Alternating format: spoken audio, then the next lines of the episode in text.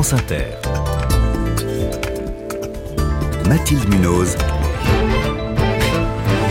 Le 5-7. Il est 6h21, sa boussole intérieure n'a eu de cesse d'indiquer le nord, le grand nord même, l'Arctique, le Groenland, la Sibérie.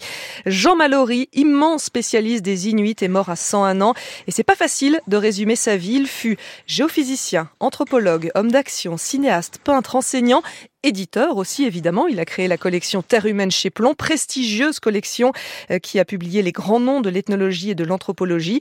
Collection que vous dirigez désormais, Philippe Charlier. Bonjour. Bonjour. Vous-même êtes anthropologue, archéologue, médecin. Jean Mallory a un parcours, un profil euh, comme il n'en existe plus. Qu'est-ce qui vous fascinait le plus chez lui?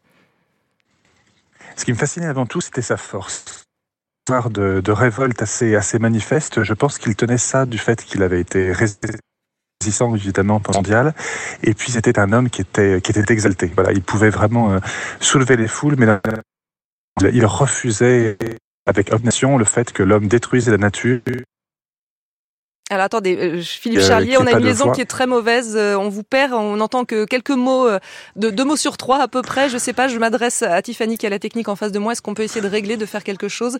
Ce serait dommage de ne pas profiter pleinement de votre témoignage. Écoutez, on va continuer, on va voir si, ça, si, ça s'améliore. Donc vous nous disiez, ce qui va vous, fasciner le plus, c'était son, son, son côté homme enragé, homme engagé, homme qui lui venait donc de la résistance. Oui, son caractère révolté aussi. C'était vraiment ça qui était, euh, qui était fascinant. Et le fait qu'il euh, qu'il redonne la voix également à ceux qui en étaient euh, privés, et notamment à l'occasion de la, de, la, de la collection Terre humaine. Et, vous qui le connaissiez personnellement, une question justement plus, plus personnelle, est-ce qu'il était impressionnant? Est-ce que, je ne sais pas, vous avez été intimidé la première fois que vous l'avez rencontré? La première fois que je lui ai serré la main, euh, il, m'a jaugé à ce, à ce moment-là. C'était euh, dans, ce, dans ce serment de main qu'il euh, qu'il s'est passé beaucoup de choses. C'était une force de la nature. Euh, C'était un homme qui était un, géant, autant sur le plan physique que sur le plan, que sur le plan moral.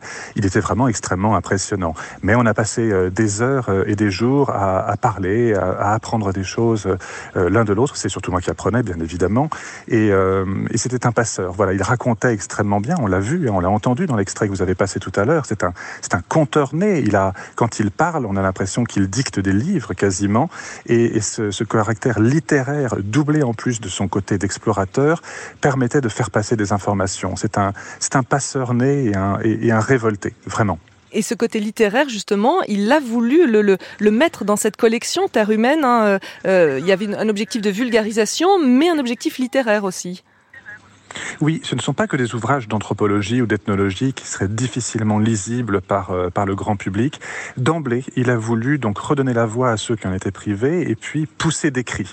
Et il le disait hein, quand il a demandé à Claude Lévi-Strauss, par exemple, d'écrire Triste Tropique, on est en, en 55, euh, il disait à, à, Lévi-Strauss, euh, je veux que ce soit un livre qui sente la sueur, le sang et les, et les larmes. Il faut qu'on se rende compte, il faut qu'on soit avec, avec vous en plein milieu de l'Amazonie. On doit, on doit se rendre compte. Ce sont des livres qui sont incarnés. C'est quelque chose qu'on essaie de maintenir toujours euh, dans, la, dans, dans, la collection. Il faut vraiment que ce soit des livres qui soient écrits à la première personne et que le lecteur soit aux côtés de euh, ce, ce, cet ethnologue sur le terrain ou de ces représentants des populations autochtones à qui on rend une voix pour la justice. Oui, il voyait cette collection, il le disait, comme une résistance à l'uniformisation mmh. culturelle.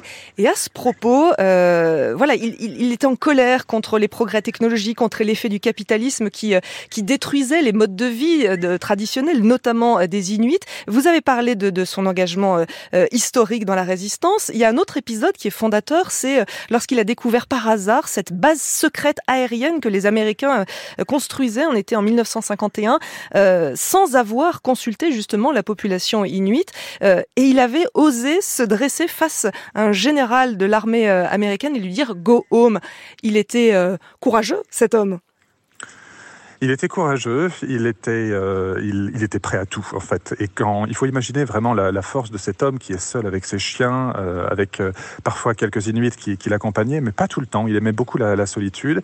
Et oui, ce géant qui se dresse face à ce, colonel américain et qui, lui dit directement de, rentrer chez lui, c'était ça aussi, Jean Mallory. C'était au milieu de nulle part prendre les risques tout simplement pour aller jusqu'au bout de ses, convictions. Ce geste-là et ce moment euh, a été extrêmement fondateur peut-être été un des moments où il s'est dit euh, plus que les photographies, plus que, plus que des, interviews, il faut des récits, il faut des livres pour changer l'esprit des hommes. Et, la collection Terre humaine, c'est ça aussi. Ce sont des livres pour changer l'esprit des hommes, pour diffuser le savoir et, euh, et qu'il ne soit pas le seul à crier et que cet ensemble de cris finisse par bouger les choses. Mais il était révolté aussi contre l'université française, qu'il jugeait aussi comme étant un véritable champ de ruines. Il était révolté contre certains, voire beaucoup de ses collègues. Donc c'était vraiment un homme qui... Euh, la, la révolte était vraiment son pain quotidien. Et, la, les révoltes l'accompagnaient jusqu'au bout de sa vie. Encore récemment, il s'est élevé contre la Chine, qui lorgnait sur l'uranium euh, du Groenland, contre Donald Trump, qui lui voulait carrément racheter euh, le Groenland. Voilà, jusqu'au bout, il s'est, euh, il s'est mobilisé, il s'est, il s'est mis en colère. moi, j'aimerais pour une dernière question savoir ce qu'a apporté sa formation de géophysicien à, à son, à son ethnologie, à son anthropologie, puisqu'il le dit lui-même, il est passé de la pierre à l'homme.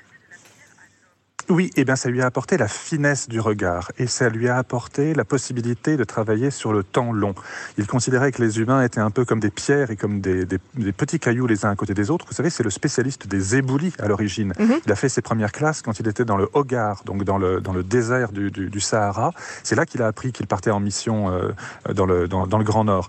Et donc lui, il voyait vraiment les humains comme des, sommes de petites grappes de, de, pierres et ça lui a appris la patience, tout simplement. Il sait qu'au fur et à mesure, tout se fait et que tout revient vers euh, tantôt l'équilibre, tantôt le déséquilibre, mais il faut prendre les choses très très longtemps euh, à, l'avant. Donc c'est voilà, c'est la patience et la finesse de l'observation. Il pouvait vous faire l'autopsie de millions d'années d'évolution d'un paysage juste en regardant un éboulis. C'était un homme formidable. Merci pour cet hommage, Philippe Charlier. Vous avez pris euh, la suite de Jean Mallory en dirigeant cette formidable collection Terre humaine chez Plomb.